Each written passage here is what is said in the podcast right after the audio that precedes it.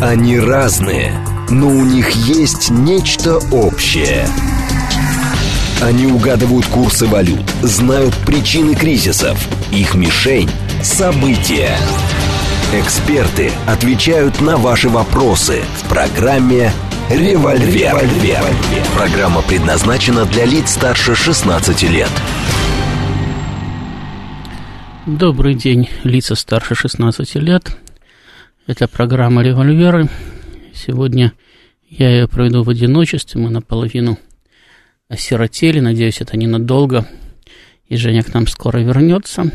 Ну, а пока ваше посильное участие в программе тоже приветствуется. Вот. Я тут смотрю по смс-кам предыдущего часа. Актуальные новости активно обсуждали. Да и, в общем-то, и новостями это, это трудно назвать, потому что в режиме этих новостей мы живем уже больше года. Вот, поэтому предлагаю вам поговорить о нашем светлом будущем. То есть рано или поздно э, ТСО закончится, и э, вместе с ней исчезнет не только давление, то есть не только негатив с ним связанный, там, мобилизации, напряжения, опасности и так далее, но исчезнет и своего рода консолидирующая сила, что сейчас общий враг объединяет. Не всех, конечно, некоторые, в общем-то, и против СО выступают там, и считают там, нас неправыми или не совсем правыми – или считают, что там не так бомбим, не в том направлении, значит, или там неправильно наступаем, или вообще зачем наступаем. Ну, в общем, разные мнения есть, да. Но в целом сама по себе операция общество консолидирует, потому что есть общий враг, общая опасность, и человеку свойственно консолидироваться, человечеству свойственно консолидироваться, обществу любому свойственно консолидироваться в момент опасности. Ну, вот рано или поздно это закончится. Может, в этом году, может, в следующем. Значит, может быть, еще там какие-то будут проблемы еще год, два, три. Но закончится. И э, что дальше будет э, консолидировать наше общество? Многие, э, значит, активно э, пытаются предложить какое-то очередное идейное единство. Да? Ну, я уже много раз говорил, что с моей точки зрения значит, един, единая идея не может связать все общество. Люди так созданы, что они разные. Они по-разному, под разным углом смотрят на одни и те же проблемы. Даже э, однопартийцы, почему какие бы это партии не были, начиная от крайне правых и заканчивая крайне левыми – беспрерывно создают фракции. Что даже будущие объединены единой идеей, они по-разному видят э, способы, возможности, э, механизмы ее реализации, сроки ее реализации. Поэтому связать все общество какой-то единой идеей возможно только насильно. Собственно, так всегда идеологически построенные государства, идеологизированные государства и поступали. Значит, начиная с э, декларации или декларирования всеобщей демократии, как правило, очень быстро приходили к, э, к э, силовому подавлению инакомыслия, потому что иначе заставить всех следовать в одном идейном русле просто невозможно. Многие говорят о том, что можно связать всех неким единым проектом. Но я не совсем понимаю, что такое единый проект. Э, единый проект может быть, опять-таки, политическим, единый проект может быть экономическим. Но, опять-таки, он вряд ли будет единым для всего общества. Ну, например, у нас, э, даже если взять только две большие фракции русского народа, только две самые большие, потому что на деле значительно большее количество фракций в политическом плане, то есть значительная часть населения, которая кстати, выступает за возрождение империи, включая Польшу, Финляндию и Аляску. Есть значительная часть населения, которая выступает за то, чтобы вообще забыть о бывших национальных окраинах, о бывших республиках, которые в свое время отпали. И не, самое, не тратить российские ресурсы на их присоединение, восстановление, возрождение там и так далее. Причем обе фракции имеют свою аргументацию – и ни одну, ни вторую аргументацию нельзя сбрасывать со счетов. Одни говорят, что незачем тратить российские ресурсы на э, реставрацию государственности у э, окраинных народов. Другие говорят о том, что зачастую придется тратить значительно больше ресурсов на обеспечение безопасности. Если не обеспечить контроль над национальными окраинами или контроль, например, над той же самой Восточной Европой. То есть и там, и там есть э, э, свои варианты. Вот не вижу, что кто-то, а уже кто-то не хочет нам посоветовать, как это самое, как выйти из этого положения. Да, так вот, это опять хочет. Ой, пожалуйста. Добрый день, в эфире. Ростислав, доброе утро, меня зовут Гурген.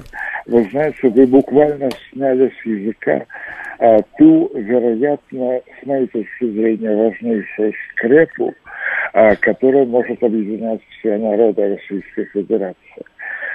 Смотрите, у меня есть ощущение, что мы лучше, значительно лучше знаем, например, какое-нибудь англосаксонское песенное творчество, чем, скажем, культуру наших народов, населяющих нашу неимоверно огромную страну. Если в Москве мы имеем 186 диаспор, да, я почему-то убежден, что это те э, алмазы, которые лежат под спудом и нуждаются в огранке. Смотрите, что я имею в виду. Может быть, какая-нибудь удивительная мордовская интеллигенция, да, или удмуртская, например. Вот э, каждый год на Земле вымирает 40 языков если э, существуют такие люди, а я убежден абсолютно, что на уровне единичном, конечно, но они существуют, которые несут и развивают культуру а, вот этих наших многочисленных народов. Да. А, вы знаете, где-то в 86 году, если я не ошибаюсь, из еврейской автономной области приехал ансамбль Исраила они давали концерты в э, кинотеатре Варшава. Это был не просто аншлаг, это был гипераншлаг.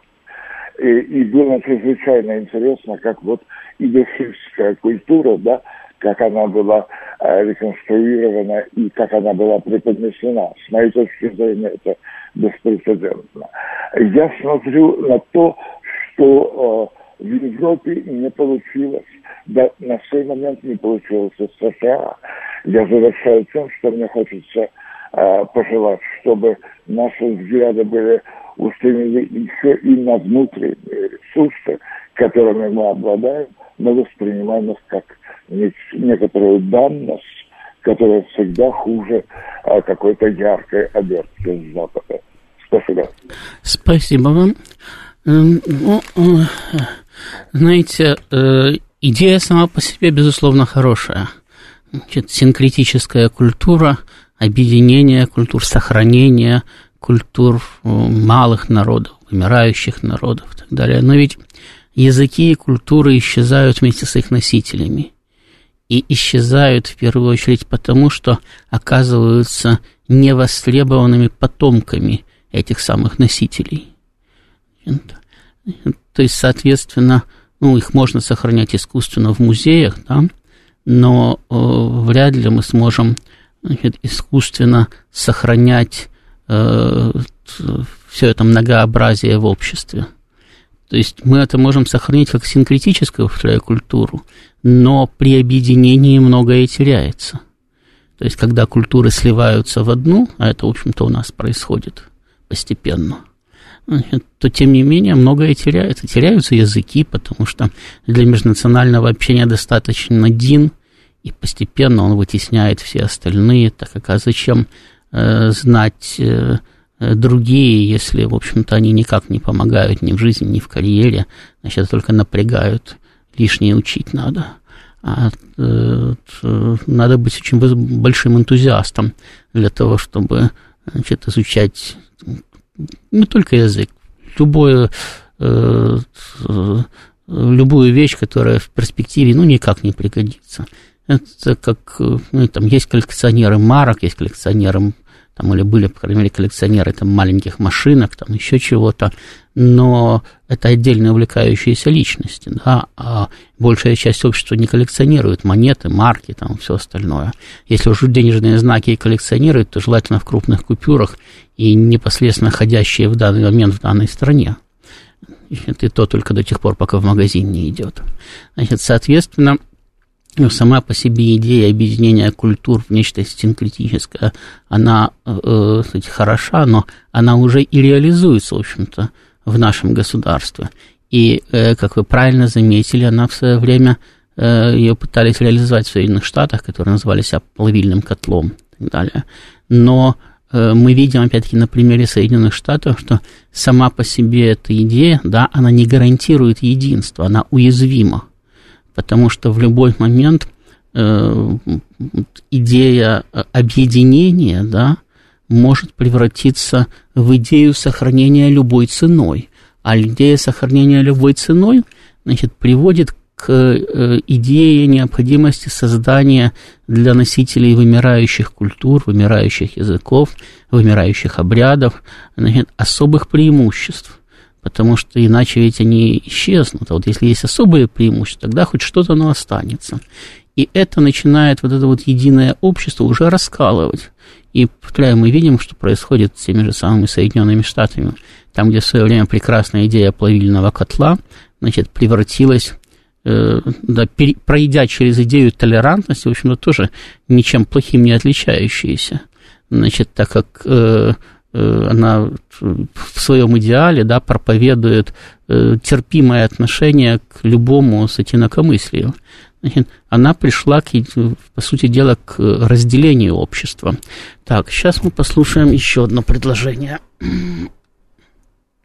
Добрый день, в. Здравствуйте, я тоже Ростислав. Давно хотел вас спросить про логику действий Европы к россиянам, живущим там. Вот в Испании была очень громкая операция «Черепаха» против Роскриминала и отмывания денег. Потому что даже город Аликанте стал как бы российским. Ну, про него так испанцы говорили. Но эта «Черепаха» как-то быстро заглохла, ну, относительно. А в Италии там и конь не валялся, у красноярского губернатора там сына, там, о, собственность, оказывается, Франция, Австрия, Швейцария, там тоже особо не хотят этим заниматься. Вопрос, в чем вы видите причину нежелания Европы разбираться с собственностью россиян? Спасибо. Ну, во-первых, а почему, собственно, Европа должна разбираться с собственностью россиян?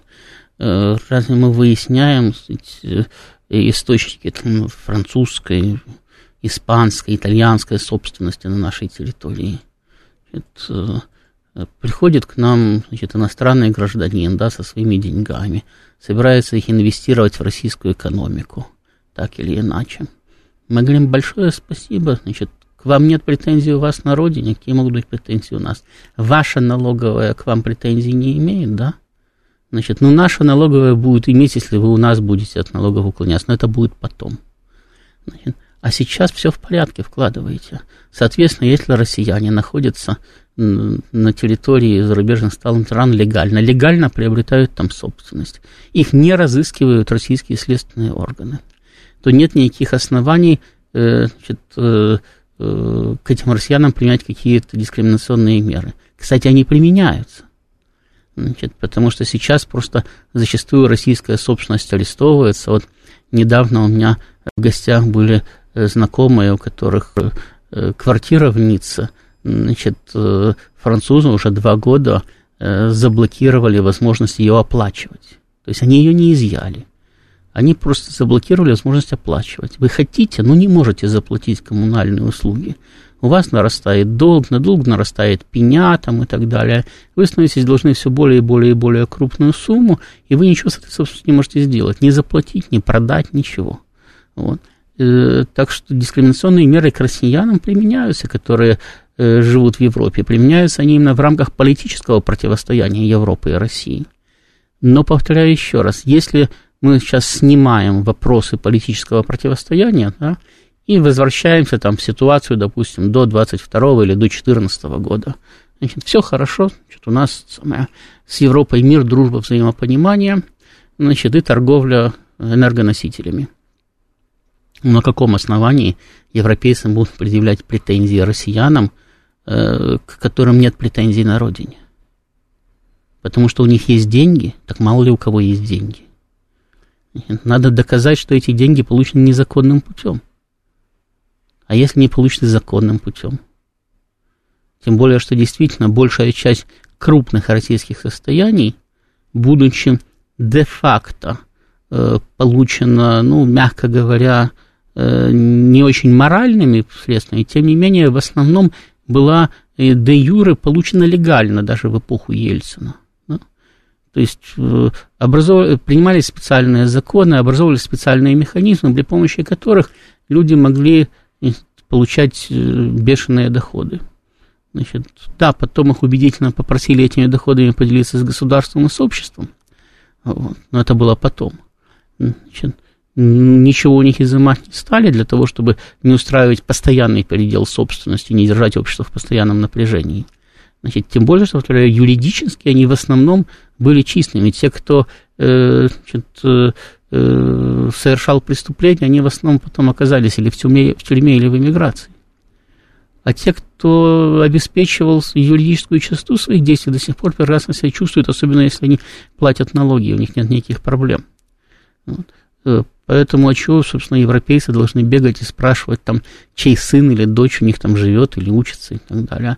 Наоборот, то, до самого последнего времени, до тех пор, пока собственно, э, Запад не вступил с нами в конфронтацию, идея, причем не только на, э, западная, но и наша, там и китайская и так далее, она заключалась в максимальной открытости. И, э, в общем-то, это была правильная идея. Когда общество взаимодействует, когда вы приезжаете, живете там, они приезжают, живут здесь, наши люди учатся там, их люди учатся здесь и так далее, возникает значительно большая степень взаимопонимания. Вы вспомните, когда у нас проводился, что там, я уже не помню, чемпионат Европы, чемпионат мира по футболу, по-моему, да? Значит, так э, огромное количество людей из самых разных стран внезапно открыло для себя Россию. И выяснилось, что она совсем не такая, как они ее представляли. Просто потому что не приехали и посмотрели. Причем, смотрите, они приехали на праздник, на специфический праздник. Они были там в отдельных городах и в основном в фан-зоне, но тем не менее выяснилось, что страна, которую они себе представляли, э, э, несколько однобоко, значительно более интересная, э, чем они думали об этом раньше. Точно так же, чем больше и активнее обмен, неважно какой туристический, студенческий, бизнес-обмен там, и так далее, тем больше взаимопонимания между разными обществами. И, кстати, именно поэтому первое, что сделал Запад, он постарался этот обмен оборвать. То есть это ведь не мы блокировали э, взаимные поездки там, и так далее. Это в первую очередь сделал Запад, когда он с нами вступил в конфронтацию. Именно потому, что таким образом значительно проще создавать образ врага, когда люди друг друга видят, друг с другом общаются, друг друга знают, обсуждают э, какие-то общие проблемы, даже если они друг с другом не согласны. Но они в первую очередь видят человека, который сидит перед ними, который такой же, как они, без хвоста, без копыт. Значит, э, абсолютно такое же. Ну да, у него несколько другие мысли по этому поводу. Они выслушивают его аргументы, приводят свои аргументы. Где-то могут прийти или не прийти к общему мнению. Но, повторяю, они разговаривают, и они видят перед собой такого же человека. А когда Э, они э, значит, ограничены в возможности общения, ограничены в возможности получения информации, то в результате они видят какое-то значит, созд... медийно созданное чудовище, какую-то такую обобщенную агрессивную Россию, страшного дикого медведя, да, который готов разорвать маленькую цивилизованную Европу. им становится страшно. А когда это страх, плохой советчик, как любая эмоция – но страх в первую очередь является э, сказать, плохим советчиком, и в результате возникает образ врага, в результате возникает расчеловечение и так далее. Это э, помогает поддерживать напряжение, в том числе в международных отношениях. Это помогает требовать от общества, западноевропейского, в частности, общества, помогает требовать принесения жертв на алтарь борьбы с Россией. Это так, а зачем им надо было жертвовать чем-то? У них все было хорошо, у них шла активная, прекрасная торговля, они на этом деле неплохо зарабатывали, мы тоже. У нас не было никаких особых противоречий с ними, никаких особых серьезных споров у нас не было с ними. Какой смысл был европейским обществом втягиваться э, в длительную, изнуряющую и бесперспективную для них борьбу с Россией? Никакого. Именно для того, чтобы людей заставить делать то, что они делать не хотят, значит, происходят ограничения в общении, в первую очередь. Вот. Так что Запад, там, где он может, он, он этим активно занимается. Но э, там, где у него пока не получается, так э, это, сказать, э, просто их недоработка, они это постараются исправить. Да, значит, кстати, говорили мы о возможности, кстати, объединения э, страны в рамках синкретической культуры, но это, знаете, абстрактное, светлое, далекое будущее, потому что ну, это не произойдет буквально завтра или послезавтра. Это сказать, движение да, в какому-то э, какой-то достаточно отдаленной цели – потому что действительно там сотни диаспор в одной Москве, сотни народов э, в составе России, причем самых разных народов. Э, сейчас еще больше будет, потому что к нам даже американцы уже переезжают, деревня для них строится в России. Э, соответственно, будет расширяться, так сказать, диапазон наших национальных культур, которые следует объединять. Э, ну, все это не дает возможности прямо завтра слепить из этого что-то единое. Более того, этот процесс, ну, нельзя сказать, что он вечный и бесконечный, но он очень долгий. Э, э, потому что только постепенно, да, через огромное количество семейных связей, значит, через размывание региональных идентичностей в единую большую национальную идентичность. Только таким образом постепенно происходит слияние культур. При этом, повторяю, в этом слиянии неизбежно происходят и потери, и с этим тоже придется каким-то образом смириться многим. И, и это опять-таки произойдет не завтра, потому что сейчас есть миллионы носителей альтернативных языков, альтернативных культур, которые ну, не откажутся завтра от своей идентичности, даже в пользу некой синкретичной, в которой их национальная идентичность будет составлять тоже какой-то процент. Значит, э, э, соответственно, сказать, что мы таким образом можем объединить страну сразу же после э, окончания СВО, ну, наверное, вряд ли. То есть, как идея, это прекрасная идея, да, наверное, по этому пути имеет смысл идти, только не забывая об опасностях, которые тоже нас на этом пути поджидают. Но это не, не метод решения актуальной проблемы, не метод решения той проблемы, которая ожидает нас э, буквально послезавтра. Э, ну, хорошо, там, не послезавтра, но через там, 3-5 лет, значит, после исчерпания Э, острой стадии глобального кризиса, когда э, внешнее противоречие э, или внешняя опасность перестанет сглаживать внутренние противоречия, они опять выйдут на первый план, и с этим опять-таки надо будет что-то делать. Так, у нас новости, через пять минут вернемся. Они разные, но у них есть нечто общее – они угадывают курсы валют, знают причины кризисов. Их мишень – события. Эксперты отвечают на ваши вопросы в программе «Револьвер». И снова здравствуйте, мы опять в эфире, и до нас уже 4 минуты кто-то пытается дозвониться. Добрый день, слушаю вас. Алло, добрый день, Вадим Подмосковье. Ростислав, ну вот вопрос такой объемный, вот вы, вы докрутите с вашим опытом, надеюсь. Вот сейчас Украина пытается с, с, с отчаянием зомби, с каким-то упрямством зомби опять прилепиться к этой Европе. Но они разве не понимают, что и даже их элита, что и, и Украина промышленная, там вот, с той даже промышленность, которая была, им не нужна. Ну, вот вывоз чернозема, все это будет. И сама Европа нищает, то есть перспектив никаких нет. И э, смена вектора вот какого-то на более здрав, на здравый им не, при, не, не может прийти в голову, что хоть как-то э, оценить э, реальную ситуацию. Вот сейчас с падением доллара, с, с, с другими валютными зонами создаваемыми. То есть это их мир, к которому они пытались прилепиться, в общем-то, рушится. Спасибо. Может, вот так сформулировать. Понимаете, человек обычно видит мир сквозь призму своих интересов. И понимают люди эти свои интересы по-разному. Более умные люди соображают, что их интересы э, совпадают в целом с интересами общества и государства, и что чем сильнее их родное государство, чем прочнее их общество, тем проще им тоже отстаивать свои интересы. Значит, люди более глупые считают, что вокруг них сплошные враги и конкуренты, и каждый должен сражаться за себя и выгрызать свое личное светлое будущее, независимо от всех остальных. Вот украинская элита принадлежит к числу последних, правящая украинская элита. Так сложилось.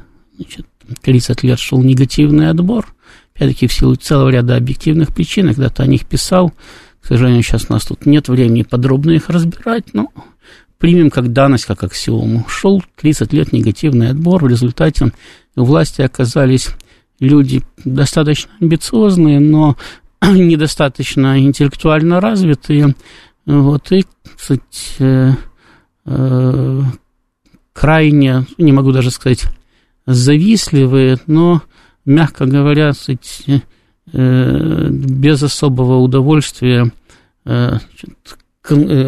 видящие э, потенциальных конкурентов в своих согражданах.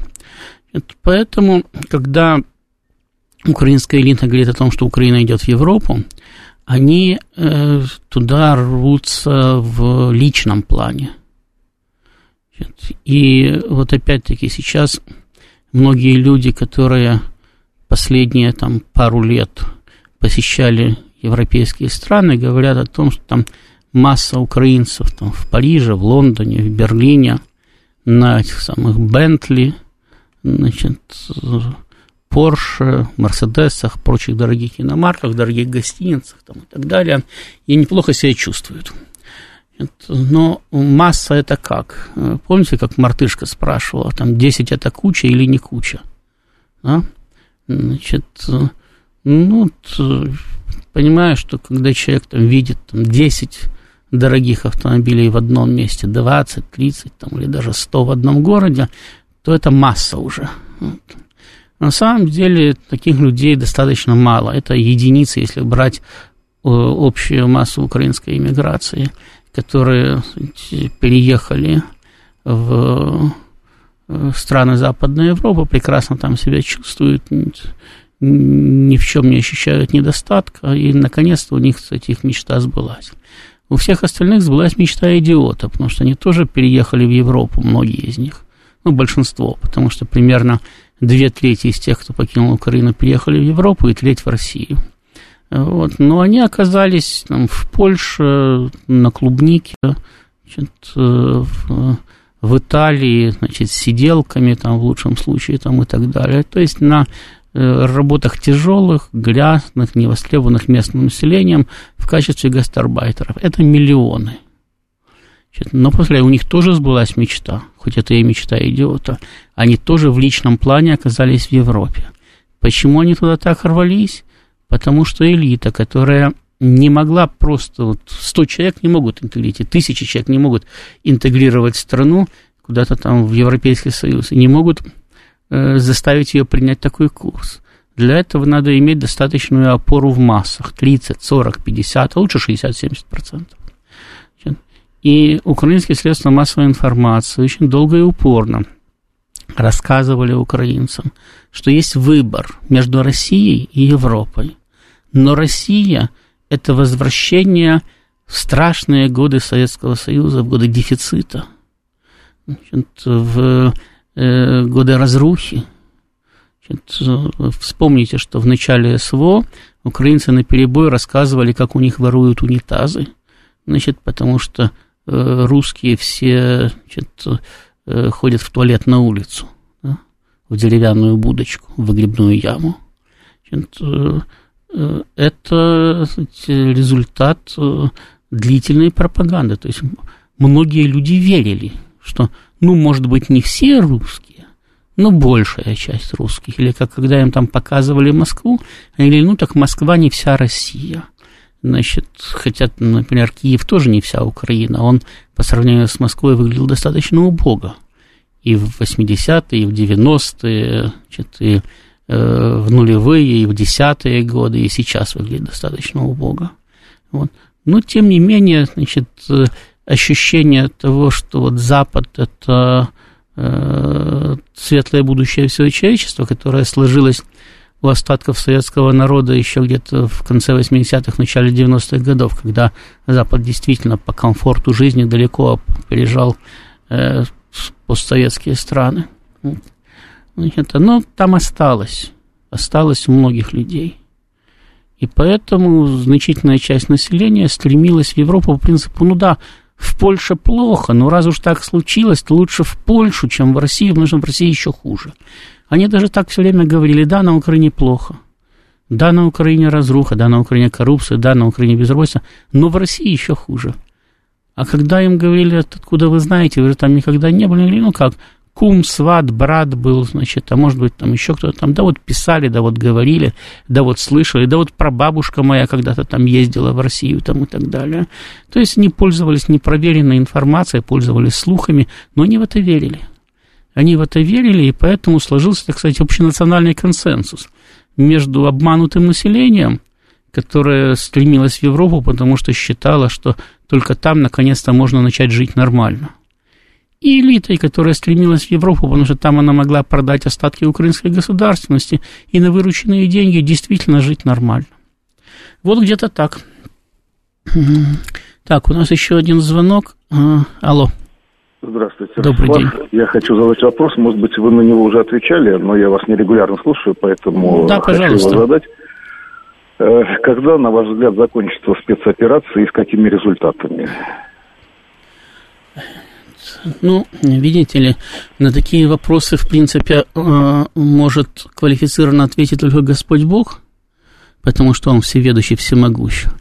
Значит, исходя из э, э динамики развития событий, да, из э, соответствующих наших возможностей и возможностей наших врагов, я исхожу из того, что э,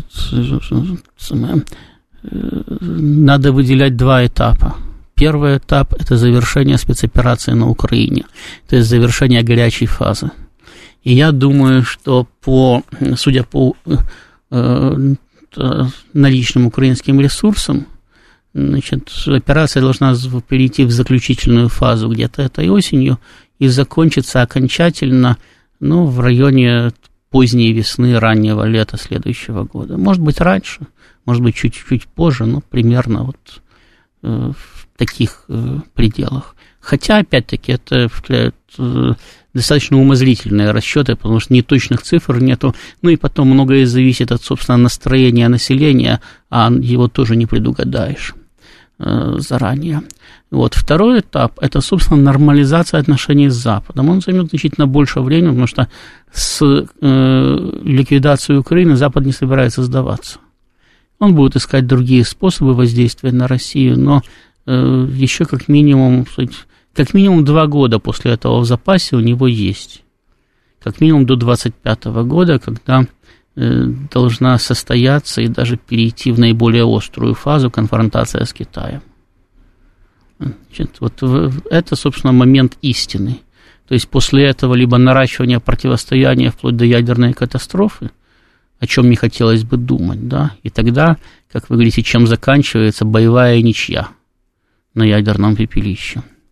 Вот. Либо же осознание Западом своей неспособности э, вернуться, войти в одну и ту же реку дважды, вернуться к своей полной гегемонии в мире, и его э, согласие на э, переговоры, на поиск компромисса, значит, на создание новых правил, новых международных отношений, значит, э, на создание многополярного мира, на то, что он в этом многополярном мире будет даже не половиной, а хорошо, если четвертью там, и так далее.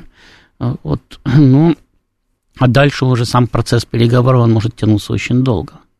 Но это уже будет процесс урегулирования. То есть, повторяю, с моей точки зрения, где-то к моменту истины мы должны перейти в районе 25 года. Если мы пойдем по пути дальнейшей конфронтации, то там, опять-таки, все может случиться быстро, может долго. Но думаю, что до 30 года будет понятно, что произошло. Вот.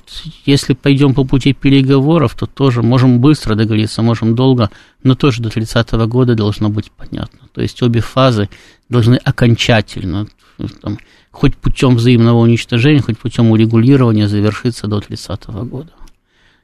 Может это случиться значительно раньше. Причем как в плохом, так и в э, хорошем варианте. Единственное, что могу сказать, с моей точки зрения, проиграть мы не можем. Значит, то есть либо ничья, либо ну, условная победа. Э, собственно, в общем-то, Запад считает так же, потому что он сейчас делает ставку не на силовое военное поражение России, и уже не на финансово-экономическое поражение. Он делает ставку на подрыв России изнутри. По принципу получилось в 17-м, получилось в 91-м. Почему бы не попробовать сейчас, в 23-м, 24-м, 25-м, 26-м? Вот. Но это уже зависит только от нас. Так, у нас еще один звонок. Добрый день, слушаю вас, вы в эфире. А, добрый день. А, а вот в догонку только что прозвучавшему вопросу и вашему ответу. Вы mm говорите, закончить должны горячую фазу там в следующем году. mm А на каком рубеже мы ее закончим? Как далеко мы пойдем? Будет что с Киевом и, того, и тому подобное, вот такого уровня. А Спасибо. это вскрытие покажет. Извините, тут я вам ничего э, заранее сказать не могу, потому что оптимально уже ввязавшись в драку, решать вопрос окончательно. Э, окончательное решение вопроса заключается в ликвидации украинской государственности. Потому что украинская государственность несет э, угрозу России. Это не мы придумали, Значит, это тезис, который озвучивают на протяжении 30 лет сами украинцы, которые начали с признания того, что они бывшие русские, потому что они заявляли, что для того, чтобы стать украинцем, надо убить в себе русского. И закончили они тем, что само существование России несет Украине эсхатологическую угрозу, поэтому надо разрушить Россию и убить всех русских. Значит, соответственно, ну, э, то есть они сами определили цель значит, существования Украины и э, способ создания украинского народа, переформатирования русских украинцев.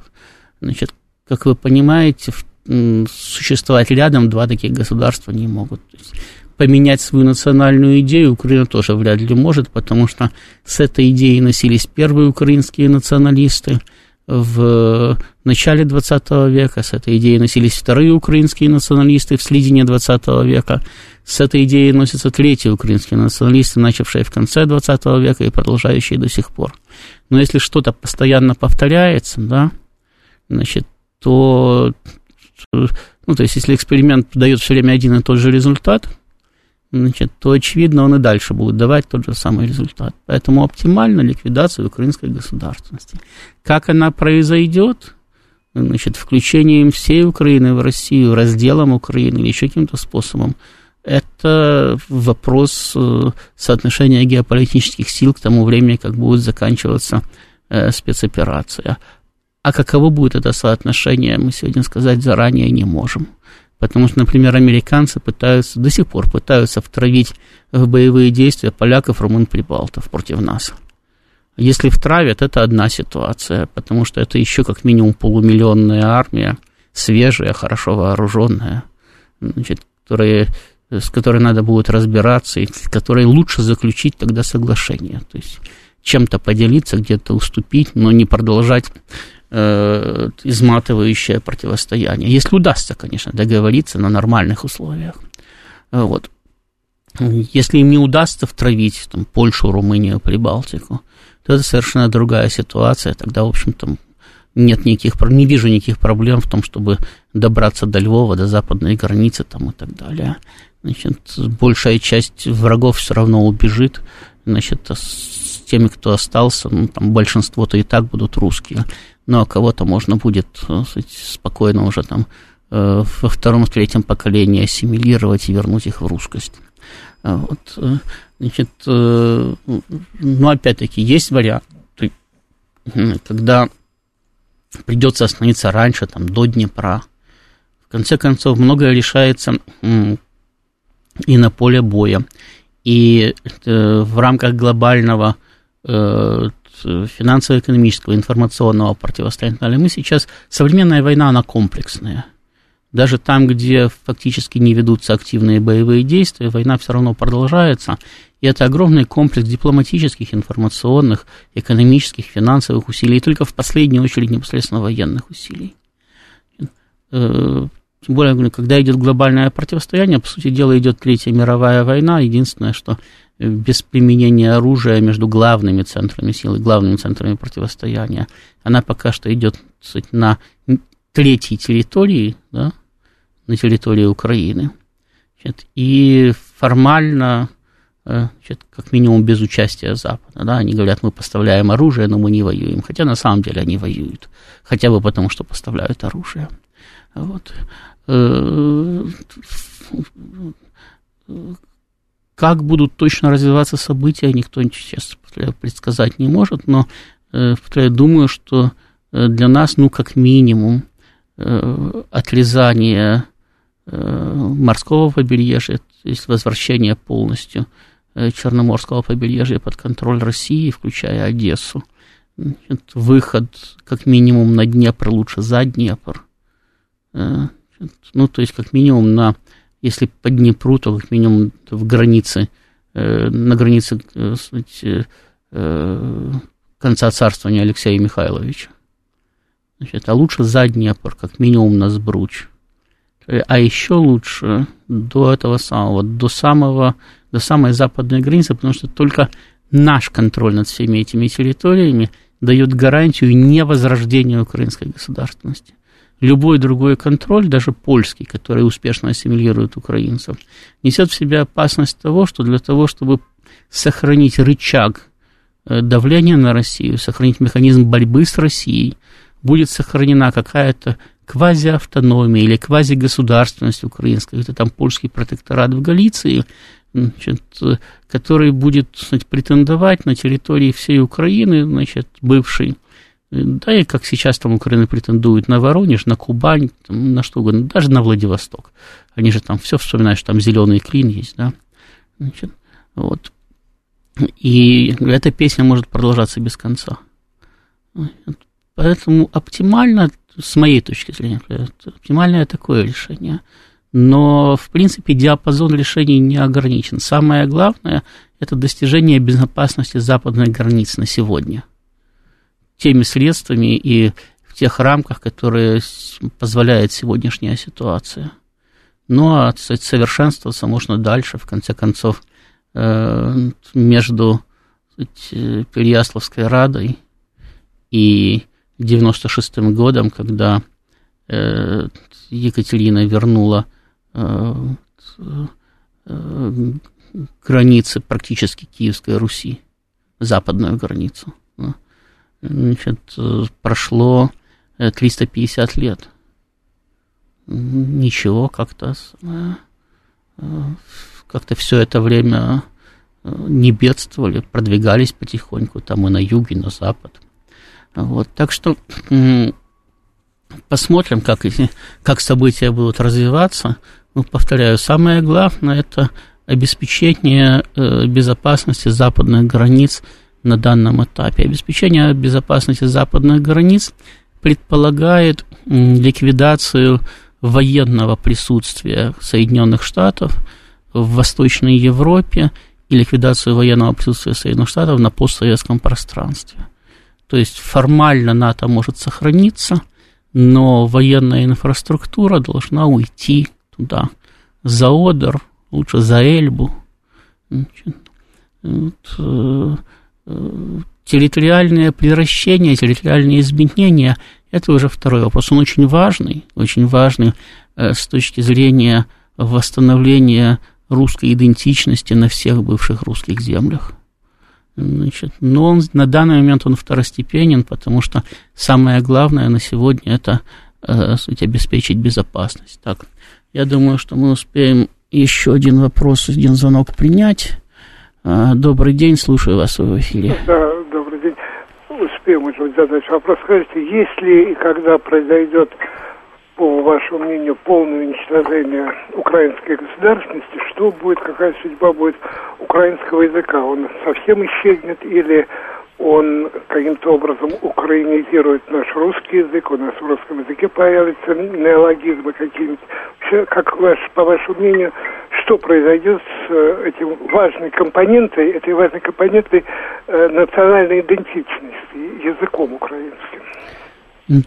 Ну, во-первых, э, он уже начинает потихоньку украинизировать русский язык, потому что в России после 2014 э, года э, начали активно говорить на Донбассе, с Донбасса там и так далее. Ну и подобного рода всякие мелочи стали появляться в русском языке под воздействием большого значит, количества русскоговорящих людей, но суть выходцев Э, с Украины. Это мелочь, но тем не менее это тоже элемент украинизации русского языка. Значит, что касается, собственно, украинского языка, то сами украинские националисты всю жизнь говорили, что они преследуют русский язык на Украине только потому, Э, что украинский язык не в состоянии выиграть конкуренцию с русским, что если они будут существовать одновременно на одной территории, то русский язык просто вытеснит украинский, потому что украинский будет никому не нужен. Э, ну, я склонен считать, что они правы. То есть для этого не надо применять никаких репрессивных мер там и так далее. Если русский и украинский язык будут существовать на одной территории, э, то с учетом того, что носителей русского языка значительно больше – и сам по себе русский язык значительно перспективнее во всех отношениях для его носителей. Значит, украинский язык будет становиться постепенно языком маргиналитета, как это происходило и раньше. Значит, на нем говорили, как даже не на украинском языке, а по-украински вообще-то говорили только отдельные представители городской интеллигенции, которые значит, выучили в школе провозглашенный украинским языком полтавский диалект. Значит, вся остальная Украина говорила на местных суржиках. То есть единого украинского языка, по сути дела, не было. Но вот к этому делу она постепенно и вернется, а потом, опять-таки, постепенно э, русифицируется, тем более, что большая часть носителей суржиков уже Украину покинула или покидает. Естественно, какие-то региональные отличия будут существовать, как и сейчас существуют региональные отличия между языком, на котором говорят в Вологде, в Архангельске и в Астрахани, допустим. Значит, но это будут диалектические отличия диалектов значит, в рамках одного э, русского языка. А сам по себе литературный украинский никому не был знаком, по большей части, даже в советской Украине. Потому что в школах-то его изучали, но, э, вы понимаете, когда большая часть страны говорит по-русски, значит, то Э, им в быту не пользуются, а когда языком не пользуются в быту, то его, по сути дела, и не знают. Так что, повторяю, я склонен верить украинским националистам, что в прямой конкуренции с русским украинский язык просто сам по себе исчезнет. Спасибо. Наше время истекло. У нас опять новости, а мы с вами встретимся в следующую пятницу.